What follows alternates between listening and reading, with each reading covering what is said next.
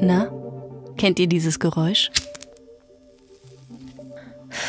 Das Gefühl, wenn der Rauch sich tief in die Lunge brennt und sich das Nikotin im ganzen Körper verbreitet.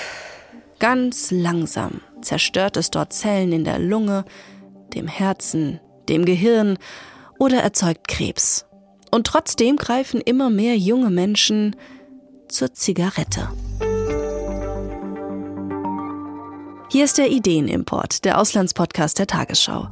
Ich bin Selina Rust und ich nehme euch heute mit nach Neuseeland und Mexiko. Zwei Länder, die möglichst schnell rauchfrei werden wollen.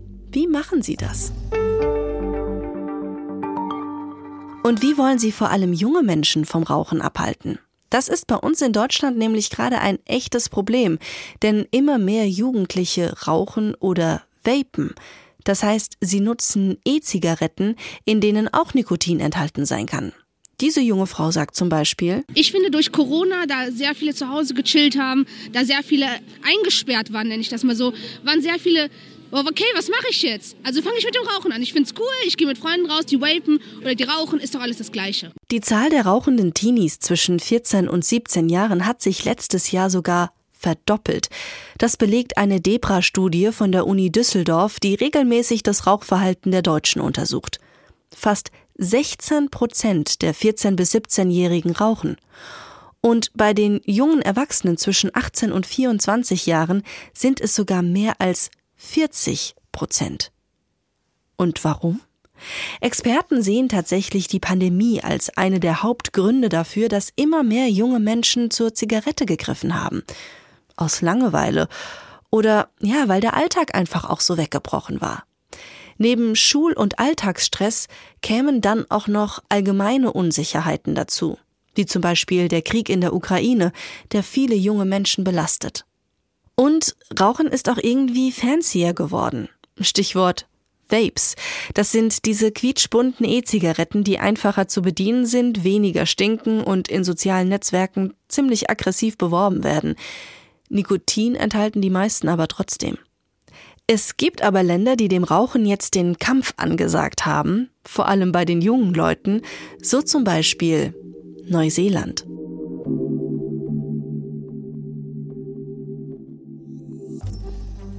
Denn in Neuseeland sollen vor allem junge Menschen nie wieder rauchen dürfen.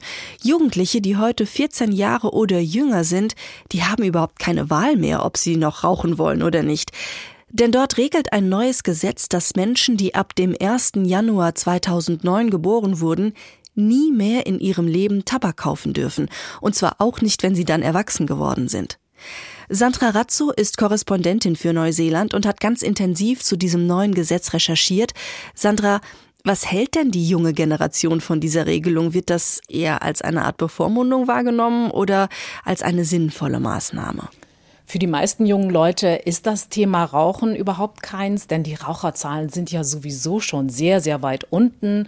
Wenn überhaupt, dann vapen viele junge Leute, also nehmen die mhm. E-Zigarette und die ist auch in Zukunft weiterhin erlaubt, zumindest wenn man über 18 ist. Also die meisten jungen Leute rauchen überhaupt nicht, also das betrifft sie wenig. Und deswegen ist es ziemlich repräsentativ, was mir die 13-jährige Tasmin erzählt hat. When people make their own choice, also Tasman denkt, wenn die Leute die Wahl haben, dann treffen sie beim Thema Rauchen nicht gerade verantwortungsvolle Entscheidungen. Sie rauchen zu viel und deswegen findet sie die neue Regel gut.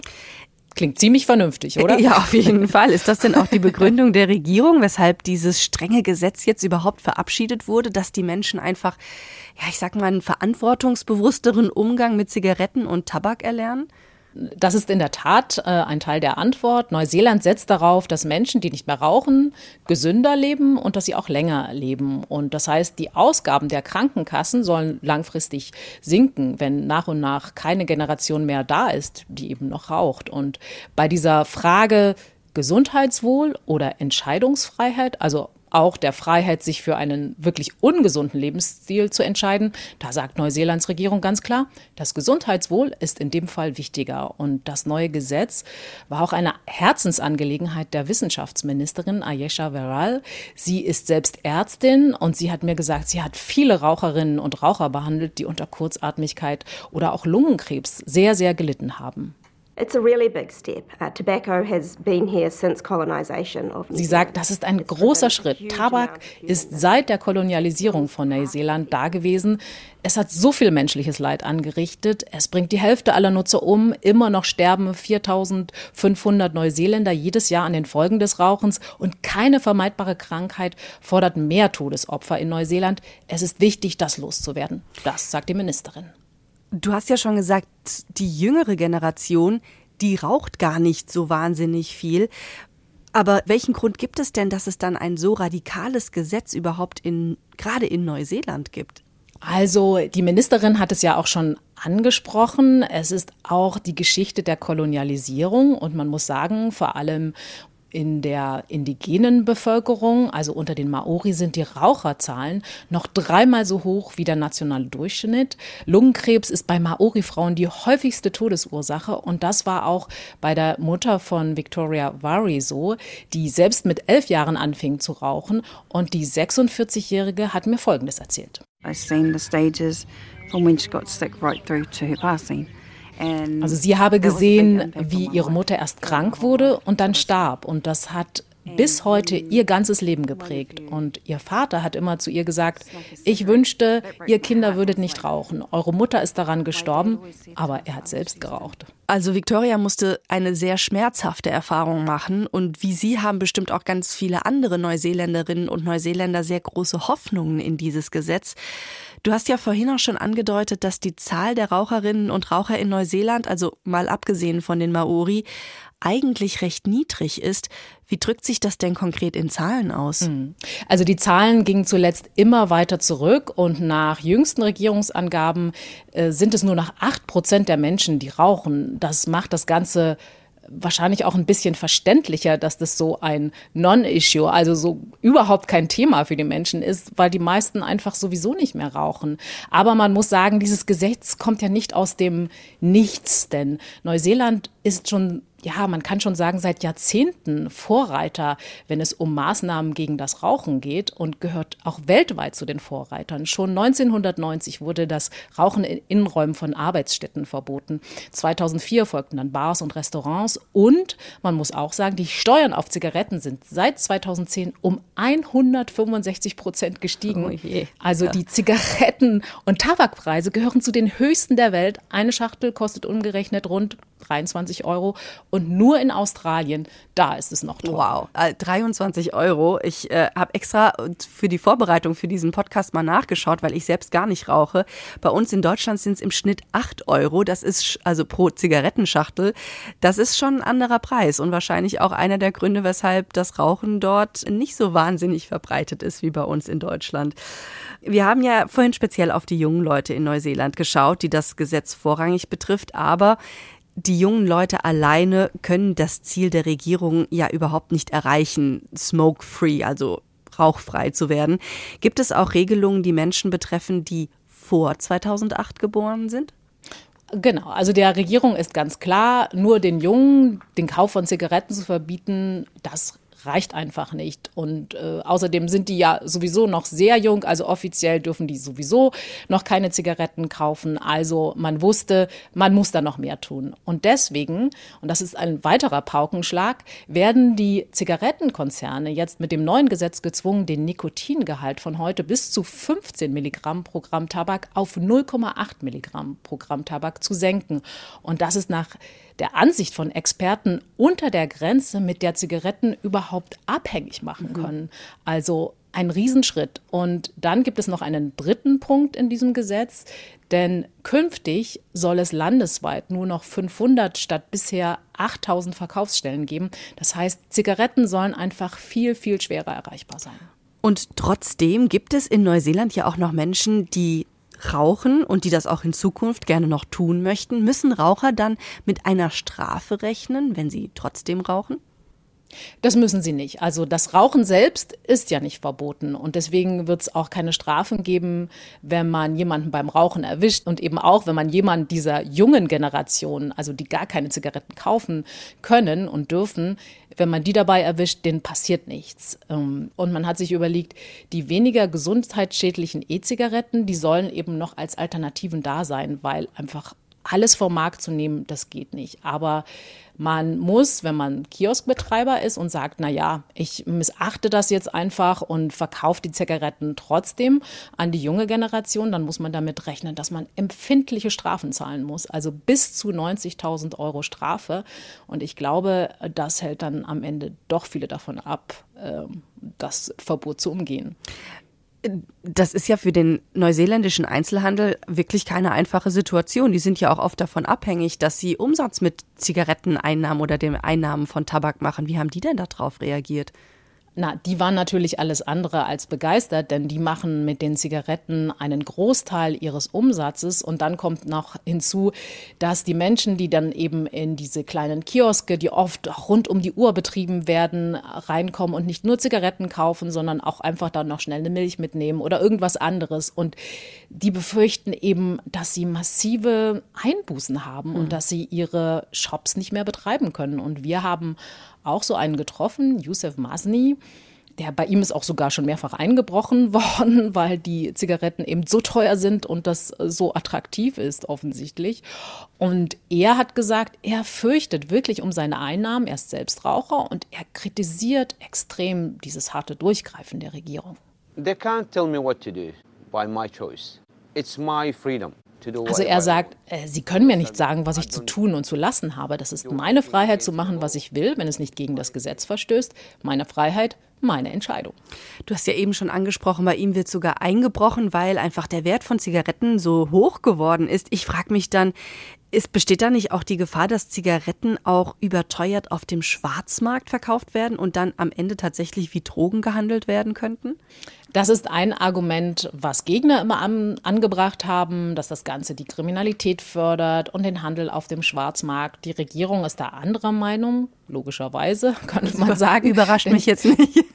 das überrascht nicht, aber die Regierung sagt eben, die illegale Einfuhr von Zigaretten sei eher ein untergeordnetes Problem, weil Neuseeland ja im Wesentlichen aus zwei großen Inseln besteht. Das heißt, man kann die Zigaretten gar nicht so leicht ins äh, Land schmuggeln. Und da hat die Regierung wahrscheinlich äh, in bestimmter Weise auch recht, weil Neuseeland eben keine Landgrenze mit einem Land, anderen Land hat. Also das macht es wirklich schwerer, die Zigaretten dann ins Land zu bekommen. Also ich bin auf jeden Fall total gespannt zu beobachten, ob die Zahl der Raucherinnen und Raucher in Neuseeland in den nächsten Jahren tatsächlich noch weiter runtergeht und vor allem bleibt es spannend, wie sich das dann einfach bei der jüngeren Generation entwickeln wird. Danke, Sandra, dass du uns von deinen Recherchen erzählt hast. Sehr gern. Ja, wir in Deutschland, wir wundern uns vielleicht über dieses harte Durchgreifen der neuseeländischen Regierung. Aber das, was die dort gerade durchsetzen, ist wohl ziemlich populär und wird von vielen anderen Ländern ganz genau beobachtet. Malaysia oder Singapur zum Beispiel, die planen schon ganz ähnliche Gesetze. Und auch Australien gehört zu den Ländern mit den strengsten Gesetzen gegen das Rauchen. Werbung ist dort ja schon seit Jahren verboten und eine Packung Zigaretten kostet dort mittlerweile 27 Euro. Das sind mit Abstand die teuersten Zigaretten der Welt und das können und wollen sich auch die wenigsten Menschen noch leisten.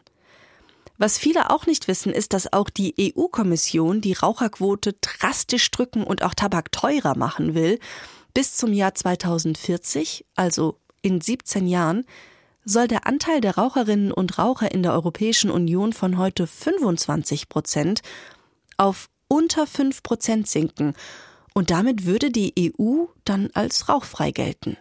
Es gibt aber auch Länder, in denen traditionell schon weniger geraucht wird, vor allem in Lateinamerika. In Costa Rica zum Beispiel rauchen nur 4 Prozent der Einwohnerinnen und Einwohner, in Mexiko nur 7 Prozent. Und schauen wir doch mal speziell auf Mexiko.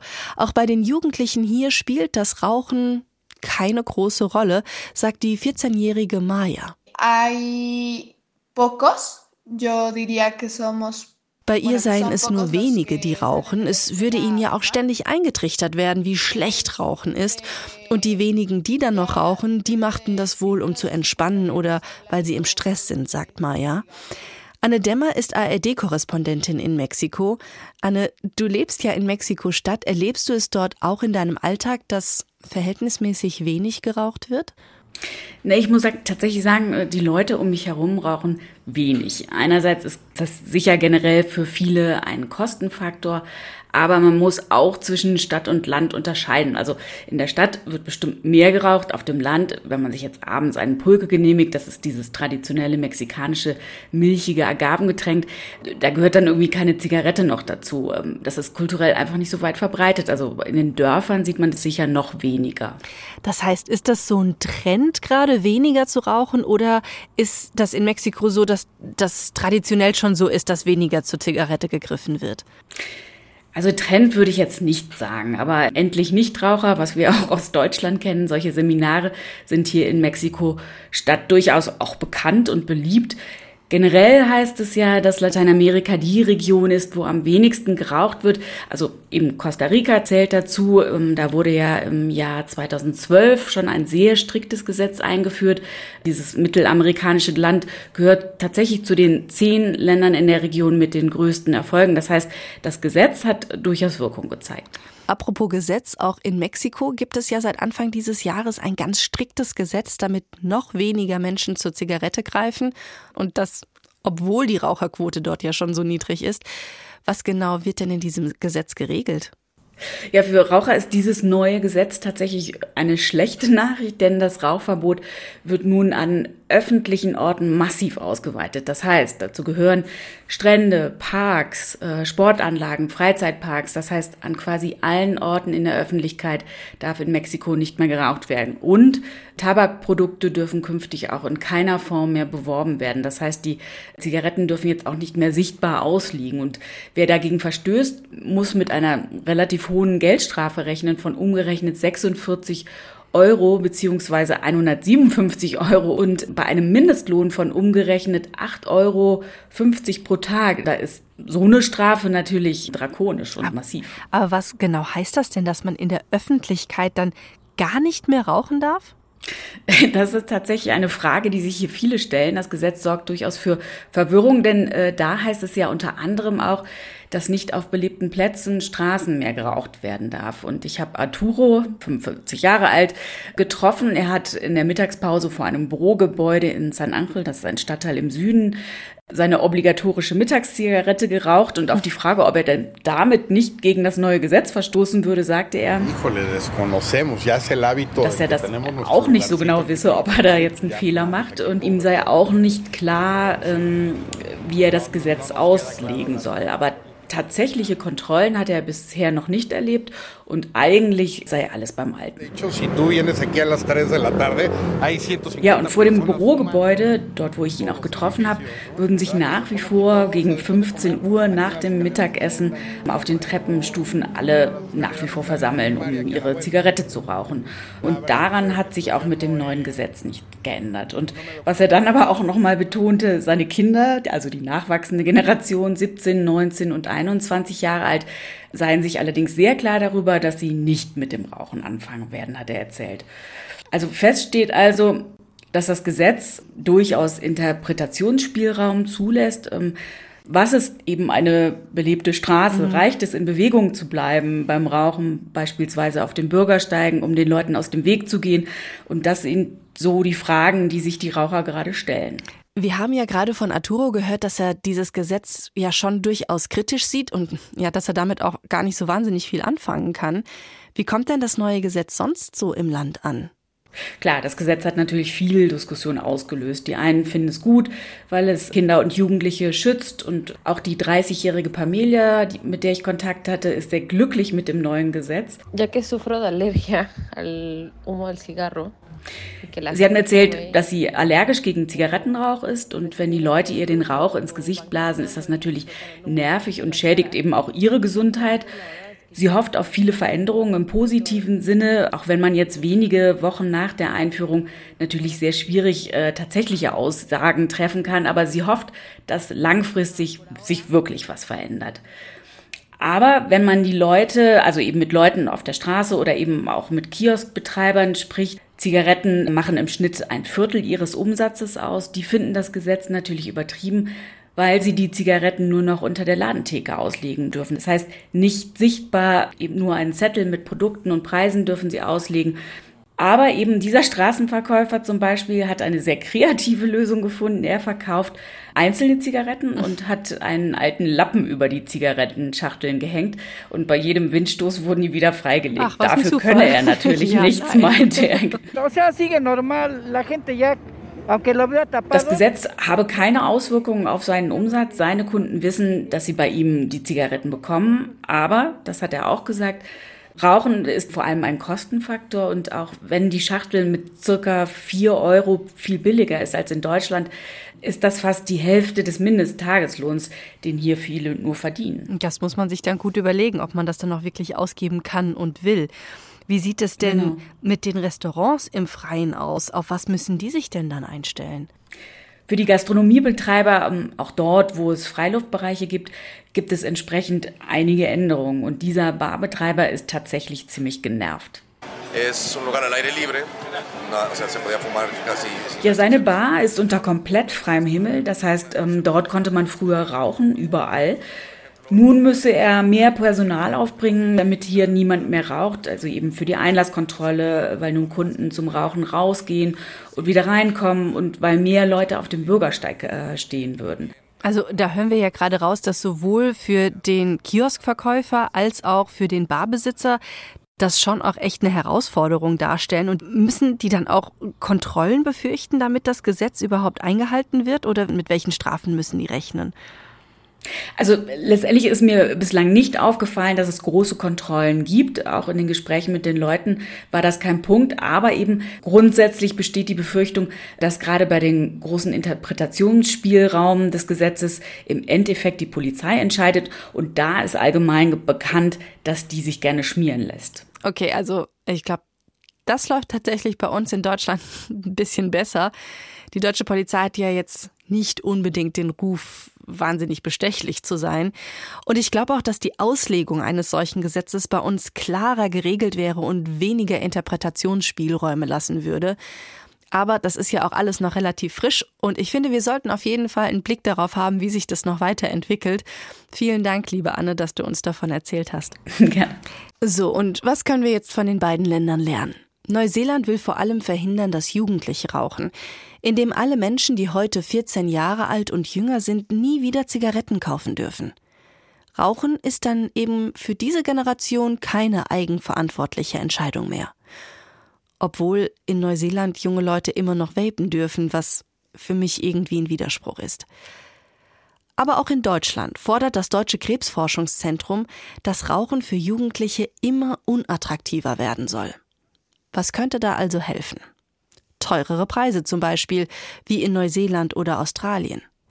Aber nach ganz so teuren Zigarettenpackungen sieht es bei uns in Deutschland gerade nicht aus, denn hier sind die Preissteigerungen so moderat, dass die wenigsten das Rauchen wahrscheinlich wegen des Geldes lassen würden. Hier steigen die Preise für eine Packung Zigaretten bis zum Jahr 2026 jährlich um gerade mal 8 Cent. Und dass sich daran nichts ändert, Daran hat vermutlich auch die Zigarettenlobby größtes Interesse. Und auch wenn das neue Gesetz in Mexiko offenbar noch ziemlich viele Unklarheiten mit sich bringt, ist die Grundidee doch aus den Augen, aus dem Sinn. Menschen sollen möglichst wenig mit Zigaretten in Kontakt kommen.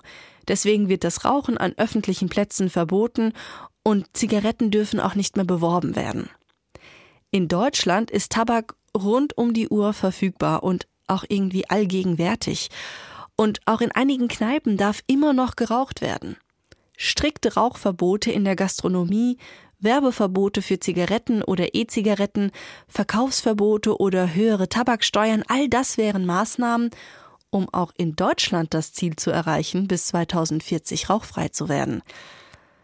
Aber das ist sicher noch ein langer Weg. Und damit sind wir schon am Ende dieser Folge des Ideenimports. Schön, dass ihr zugehört habt und auf unserer kleinen Reise mit dabei wart. Und wenn euch dieser Podcast gefallen hat, dann empfehlt ihn gerne weiter oder lasst ein Abo da. Ich bin Selina Rust vom Hessischen Rundfunk und sage Tschüss, bis zum nächsten Mal.